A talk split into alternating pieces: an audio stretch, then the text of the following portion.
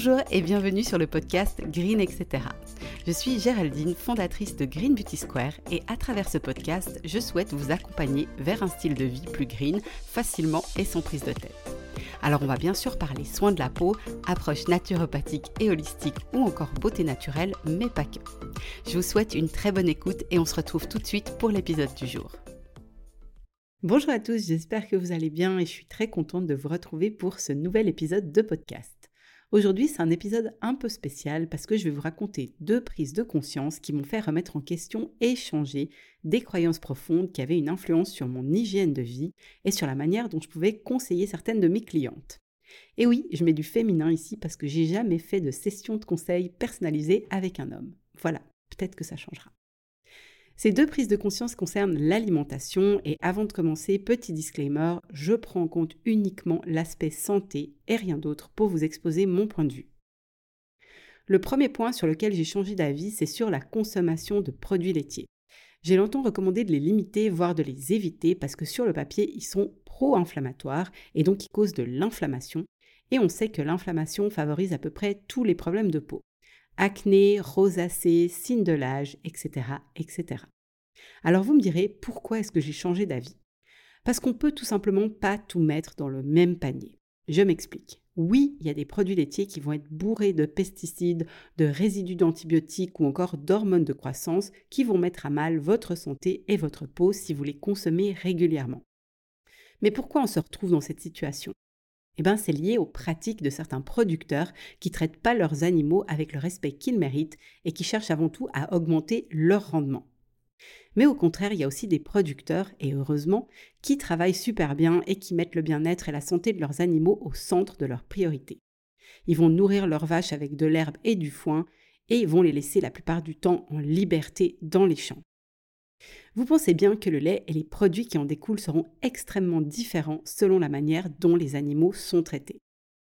Je vous partage donc mes recommandations. Pour rappel, la base d'une alimentation santé, c'est de manger des aliments bruts et pas ou très peu transformés. Les produits laitiers ne font pas exception et je vous recommande de toujours choisir des produits élaborés à base de lait cru. Les produits à base de lait cru sont bénéfiques pour la santé. Ils favorisent la diversité du microbiote intestinal, ils protègent contre les allergies, ils permettent de renforcer le système immunitaire et ils sont riches nutritivement avec des graisses de qualité dont un ratio équilibré oméga 3, oméga 6, des vitamines notamment A, B, C et D, des enzymes qui favorisent la digestion, des antioxydants comme le glutathion et des minéraux comme le calcium, le magnésium ou encore le phosphore. Ce qui pose réellement problème, c'est les processus de transformation du lait cru qui vont complètement le dénaturer, le rendre indigeste et entraîner la perte de ses nutriments. Le processus de pasteurisation, de stérilisation ou toute autre transformation s'effectue par une montée en température très rapide, généralement à plus de 70 degrés, ce qui va entraîner une modification de la structure physico-chimique du lait et de ses protéines, notamment de la caséine, ce qui va les rendre indigestes et ce qui va leur permettre de traverser la barrière intestinale et d'engendrer de l'inflammation. Et tout ça, eh ben, ça ne va pas être le cas avec le lait cru, étant donné qu'il ne subit pas de transformation. Je vous fais donc un petit résumé pour vous aider à faire de bons choix pour favoriser une bonne santé. Pour le fromage, c'est assez facile, il suffit de regarder sur l'étiquette, c'est toujours indiqué s'il est au lait cru ou pas. Et si vous allez au marché ou directement chez un producteur, posez-lui simplement la question. Pour le lait, c'est possible d'acheter du lait cru, mais on n'en trouve généralement que par la vente directe. Attention, c'est vraiment très important de le conserver au frais et de le consommer sous 3-4 jours maximum. Pour les yogourts, les professionnels de santé naturelle s'accordent sur le fait que les yogourts grecs nature et le skir nature sont les plus intéressants du point de vue nutritionnel. Vous pouvez ensuite les agrémenter par exemple avec de la cannelle et un fruit frais coupé en petits morceaux. C'est aussi possible de faire ses propres yogourts facilement à la maison avec une base de lait cru. Pour le beurre, on peut en trouver à base de lait cru ou à base de crème non pasteurisée. Pour les personnes qui habitent en Suisse, Farmi en propose si jamais. Mais si vous avez de la difficulté à en trouver, c'est ok d'en consommer à base de crème pasteurisée pour autant que ça soit du vrai beurre. Ça veut dire qu'il doit contenir 82% de matière grasse du lait et pas d'additifs, avec l'exception du sel pour du beurre salé. Dans tous les cas, il faut absolument retenir qu'il est indispensable d'éviter au maximum tout produit laitier industriel qui entre dans la catégorie des produits ultra transformés.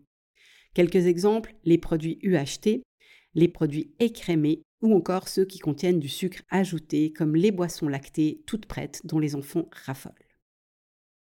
Dernier petit point super important, les produits au lait cru ne doivent pas être consommés par les femmes enceintes. Voilà, on a terminé ce tour d'horizon sur les produits laitiers et j'ai envie de vous inviter, si vous êtes intolérant ou si vous avez de la peine à digérer les produits laitiers, à ouvrir un œil nouveau sur ce type de produit et vraiment de vous intéresser aux produits issus du lait cru qui pourraient complètement changer la donne pour vous parce qu'encore une fois, les produits laitiers industriels transformés et les produits laitiers à base de lait cru sont diamétralement opposés. Après les produits laitiers, parlons maintenant de la viande. C'est le deuxième point sur lequel j'ai revu mon jugement. Je précise une nouvelle fois que le débat n'est pas de discuter l'impact écologique de la viande ou de parler de la souffrance animale, ce que je remets pas du tout en question, mais vraiment de rester sur l'aspect santé. L'approche, vous verrez, elle est très similaire à ce que je viens d'expliquer sur les produits laitiers. Le point central et clé, c'est toujours et encore la qualité. Quand on lit partout que la viande est mauvaise pour la santé, on met dans le même panier une viande qui provient d'animaux dont l'alimentation contient essentiellement des céréales, qui sont blindées d'antibiotiques et d'hormones de croissance et qui voient pas beaucoup l'extérieur, avec une viande qui provient d'animaux nourris exclusivement à l'herbe, qui ne sont pas traités avec des traitements hormonaux et qui passent l'essentiel de leur temps dans les champs. Ça n'a absolument rien à voir. Pour prendre l'exemple avec le bœuf, les vaches sont des ruminants qui possèdent quatre estomacs conçus pour digérer de l'herbe. Quand on nourrit ces animaux avec des céréales, c'est vraiment contre nature. Leurs besoins nutritionnels et physiologiques sont pas remplis, ce qui affaiblit leur système immunitaire et engendre un développement plus long. Et pour pallier ces problèmes, bah, les réponses, c'est souvent antibiotiques et hormones de croissance, et donc dans ces conditions, pas étonnant que la viande ne fasse pas du bien à notre santé et que ce type de produit soit acidifiant et pro-inflammatoire pour notre organisme. Je vous présente encore quelques bienfaits d'une viande de qualité nourrie à l'herbe. La viande nourrie à l'herbe, elle va être moins calorique et moins riche en gras saturés, mais plus riche en bons gras et en protéines que celle nourrie avec des céréales. Elle est bien plus riche en nutriments très facilement assimilables pour le corps, comme en vitamines du groupe B, en vitamine E, en zinc, en fer, en bêta-carotène, en magnésium, en sélénium ou encore en glutathion, ce puissant antioxydant dont je vous ai parlé juste avant. Tout comme pour les produits laitiers de qualité, le ratio oméga 3 oméga 6 est vraiment plus équilibré. Alors qu'une viande nourrie aux céréales ne contient quasiment pas d'oméga 3 et va donc être beaucoup plus encline à engendrer de l'inflammation. Bref, vous l'aurez compris, consommer de la viande de haute qualité de façon raisonnée, donc pas à tous les repas mais quelques fois par semaine, est bon pour la santé et pour la peau. Pour trouver des produits d'origine animale de qualité, je vous recommande vraiment les circuits courts où vous pouvez poser des questions directement aux producteurs pour savoir s'il est labellisé bio, comment il nourrit ses animaux, leurs conditions de vie, etc. Je vous partage aussi deux valeurs sûres en Suisse romande qui proposent de la viande de top qualité. Vous avez Entre ciel et herbe et Miti qui s'écrit M-E-A-T-Y.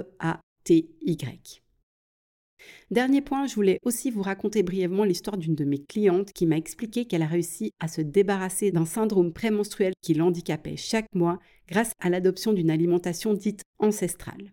Elle consommait quasiment plus de protéines animales, ce qui avait entraîné un profond déséquilibre hormonal. On remarque d'ailleurs de plus en plus que les problèmes hormonaux et cutanés sont vraiment assez communs chez les personnes qui mangent pas de protéines animales. En adaptant son alimentation et en revenant vers des aliments bruts, vivants et nutritifs, donc notamment en réintroduisant des produits laitiers et de la viande de manière raisonnée, elle a pu en quelques mois seulement complètement réguler son système hormonal et elle ne souffre plus de syndrome prémenstruel aujourd'hui. Si vous êtes présent sur Instagram, je vous recommande de consulter l'excellent compte de Victor, santé-du-bas ancestral, et pourquoi pas vous faire suivre par lui si vous souhaitez être accompagné dans cette démarche. Voilà, c'en est tout pour aujourd'hui et j'espère vraiment que les informations partagées vous seront utiles et vous amèneront à considérer l'aspect santé de votre alimentation avec un regard nouveau. Comme toujours, vous pouvez vous aussi contribuer à Spread the Green en partageant cet épisode autour de vous et moi, je reste avec grand plaisir à votre disposition si vous avez des questions. Je vous dis à très bientôt pour un nouvel épisode et d'ici là, prenez soin de vous.